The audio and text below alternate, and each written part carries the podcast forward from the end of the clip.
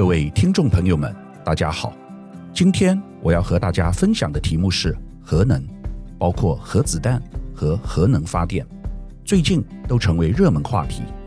前者是由于俄乌战争，后者是由于大停电所引起的全球能源政策讨论。各位朋友可能会说，为什么要探讨这种艰深的题目呢？和我有什么关系？事实上，这个关系可大呢，而且绝对不是天方夜谭。现在已造成重大社会冲击，不论在台湾或全世界，都是热门话题。这次俄乌战争险象环生，战火一度危及到乌克兰最大的核电站以及核子物理研究所，有炸弹打到了核电站，引发全球高度关注与恐慌。大家都知道。我们不可以容许1986年乌克兰车诺比事件的惨剧再次发生。当年就是因为这个事件，再加上美国1979年宾州三里岛核外泄事件，还有2011年日本福岛核灾，唤起了全球淘汰核能的声浪。1945年，美国在日本广岛丢下了两颗原子弹，导致日本投降。以及二次世界大战的终结，从此大家认识了核子弹的威力及可怕。现在这已经成为世界大战的代名词，全世界谁拥有核子武力，就是超级军事强权。如北韩金正恩可以呼风唤雨，大家都怕他。要是未来谁在真正使用核子弹，恐怕就会是第三次世界大战的开始。应该说是人类世界末日的到来。不知道大家有没有注意到，由于许久攻不下乌克兰，引起普丁不耐烦，曾经一度表示不排除使用核子武器。另外，美国侦测到普丁罕见下令俄国核武部队转入特殊备战状态，包括往东移动，并且搬到西伯利亚的地下碉堡去。不管这是不是真的，都把全世界推向一个离第三次世界大战更近的状态，也把欧美吓坏了。核武的作用不是真的使用它，而是作为威吓的工具。就是你要是再不配合我的话，我可能就不客气了。这种逼人就范的目的。第二个我要和大家分享的题目是核能发电，这个议题。也和俄乌战争有关。由于战争，全世界对俄罗斯采取经济制裁，不再购买俄国生产的石油。俄国目前是全世界第二大石油生产国，市场一下子减少了很多供给，无法从其他地方补足，以致近期油价大涨，最高来到每桶一百三十美元。俄国和德国之间有一条长达一千两百公里的天然气管道叫做北溪二号，现在由于俄乌战争也暂时停止使用。这条管线是欧美国家，特别是德国的能源重要命脉，每年将向欧洲运送大量的天然气，相当于欧盟国家每年用量的四分之一以上。也因为北溪二号禁用，近期天然气价格也上涨。天然气是现在重要的能源供给来源。假如天然气供应不足，而再生能源又无法满足市场需求，那只好恢复到过去的燃煤发电。这是全世界，也是台湾目前面临的问题。但燃煤会造成碳排放增加，导致全球暖化问题更加严重。这和全世界当前积极推动的二零五零年碳中和目标。完全背道而驰，因此，在这种情况下，现在许多国家又开始探讨核能发电，因为核电是非常清洁的能源，没有碳排放问题，而且又比太阳能和离岸风电要来得稳定。太阳能发电只有白天才能产生电，而风电要有风的时候才会运作，这些都有高度不确定性。这次台湾发生大停电，也是因为再生能源的供电无法满足一时的尖峰需求。和台湾很相似的中欧小国比利时，主要能源九成以上依赖进口，国内有两座核能发电厂，合计有七座反应炉在运转。比利时能源政策原先比台湾更先进，逐步淘汰核能的承诺，早在二零零三年已正式写入法律。最初是预定转向依赖天然气，然而上周的大新闻是，比利时宣布将二零二五年废除核能的计划延后十年，主因是俄罗斯入侵乌克兰，导致能源价格大幅攀升，打乱了能源供应。比利时总理表示，决定将两座核子反应炉的服役年限往后延长十年。他在声明中说，在地缘政治环境动荡时，延长反应炉年限将可以强化我国不依赖化石燃料的独立性。欧洲最大经济体德国最近也出现应重新思考是否淘汰核能的声浪。德国是欧洲最坚定淘汰核能的国家，尽管德国部会首长上周重申废核承诺。但部分德国企业都表示愿意讨论可能延长核电厂营运的议题。让我们来回顾德国有关核能的政策。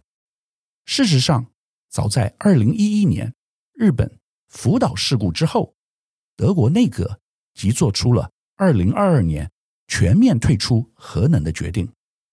德国环境部长曾表示，核电的风险太高，太昂贵。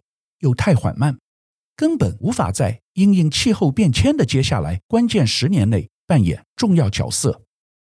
德国官员认为，要守住升温不超过一点五度的全球目标，在十年内就必须进行深度减碳。但核电厂无法以快速又永续的方式带来转型，且成本高昂，甚至还有额外的保险费用、核废料管理。及储存等成本都还没有完整计算进去。基于未来能源的短缺，在短期内找不到好的解决方案。最近，欧盟委员会决定给核能和天然气贴上绿色标签，引起了广泛批评。坚决反对核能的德国政府表示，把核能洗绿是一个大错误。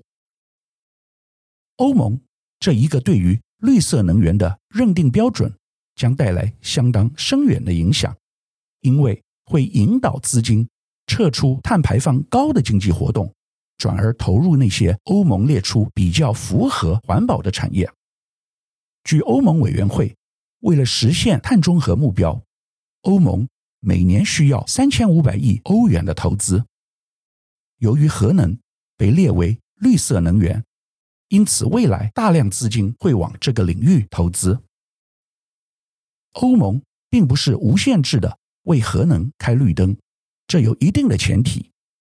根据规定，未来核电厂的投资计划必须有妥善规划放置放射性废物的场地，该计划才可以被视为绿能，可以纳入 ESG 等永续投资范畴。另外，未来欧盟各国。即便只是延长现有核电厂的使用年限，只要达成符合永续与最高安全标准的改造升级，同样会被视为绿能。这个绿能法案目前正由欧洲议会与理事会审查中，若获得同意通过，将在一年后，也就是二零二三年起正式实施。欧洲对于核能最支持的国家。是法国，法国总统马克宏在二月时呼吁法国核工业复兴，并且表示他希望建造十四座新的反应炉，为法国摆脱化石燃料的转型提供动力。马克宏表示，他之所以这么做，因为这是对的时刻，因为这是对国家正确的事，因为所有事都已就绪。马克宏同时也承认，在二零一一年日本福岛核灾后，法国在过去十年没有投资在核工业。当然，有一些国家做了不再使用核能的激进选择，他指的是德国。但他表示，法国没有做出这个选择，但也没有再继续投资，因为有疑虑。马克宏的决定很值得我们参考。他说，将寻求在安全的情况下延长法国所有现役核能厂的寿命，同时将对风能和太阳能等再生能源进行大规模的投资。我们来分析法国整体能源政策的思考。马克宏认为，只有核电是不够的。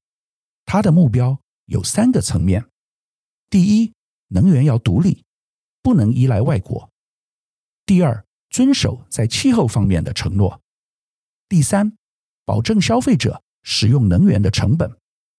为了实现这三方面的目标，需要将再生能源和核能结合起来。然而，在再生能源方面，马克宏承认法国已经落后了。二零二零年，在法国最终能源消耗中，只有百分之十九是再生能源，而法国应该达到的目标是百分之二十三。法国是欧盟国家中唯一没有达到目标的国家。马克宏的政策非常值得台湾参考。首先，他提到能源不能依赖外国，台湾未来超过百分之五十以上的能源都来自天然气，完全仰赖外国。只要中共封锁台湾海峡，有可能对台湾形成严重的打击。其次，马克宏强调遵守气候方面的承诺，也就是把降低碳排放当作是最重要的事。为了要达成净零碳排的目标，宁可恢复核能，因为核能是完全清洁的能源。再者，法国二零二零年有百分之十九是再生能源，而台湾列下二零二五年再生能源的目标是百分之二十，但二零二一年只有百分之六来自再生能源，而且经济部长王美花已经公开表示无法达成，未来只能达到。百分之十五。从法国和台湾的情形来比较，我觉得很有启发。欧洲积极支持核能的国家还有芬兰。芬兰长期以来至少有一半燃料使用是仰赖俄罗斯等邻国。每年冬季只要遇上超低温寒流，芬兰电价与能源价格就会飙高，严重影响当地民生。因此，如何兼顾能源自主与气候变迁的目标，早已是芬兰近年重要的事情。二零一九年，芬兰政府宣布将在二零三五年实施碳中和愿景，逐步淘汰煤炭使用，并同步发展核电来取代。接下来，我们来看中国大陆，作为全球最大的温室气体排放国，中国。计划在未来十五年内至少建造一百五十个新的反应炉，这个数目超过其他国家在过去三十五年建造的数量。为此，中国需要投入至少四千四百亿美元。假如成功的话，中国有机会在未来十年间超越美国，成为全球最大的核电生产国。中国认为核电计划。可以减少每年约十五亿吨的碳排放，比英国、西班牙、法国和德国的排放量加总还要多。去年中国发生严重的限电危机，造成供应链断裂。危机爆发后，核能电厂已进入满载运转模式供电。根据大陆媒体的报道，中国已决定积极发展核电。未来力拼年增加六至八部机组，预计核电到二零三零年将占总发电量的百分之八。另外，值得关注的是，中国正加速核能技术的国产化。今年初，中国宣布自主第三代核电华龙一号并网成功，未来预计这个核电机组一年可以发电达一百亿度。可以说，中国未来是全球发展核能最积极的国家，立志成为世界核能技术的领跑者。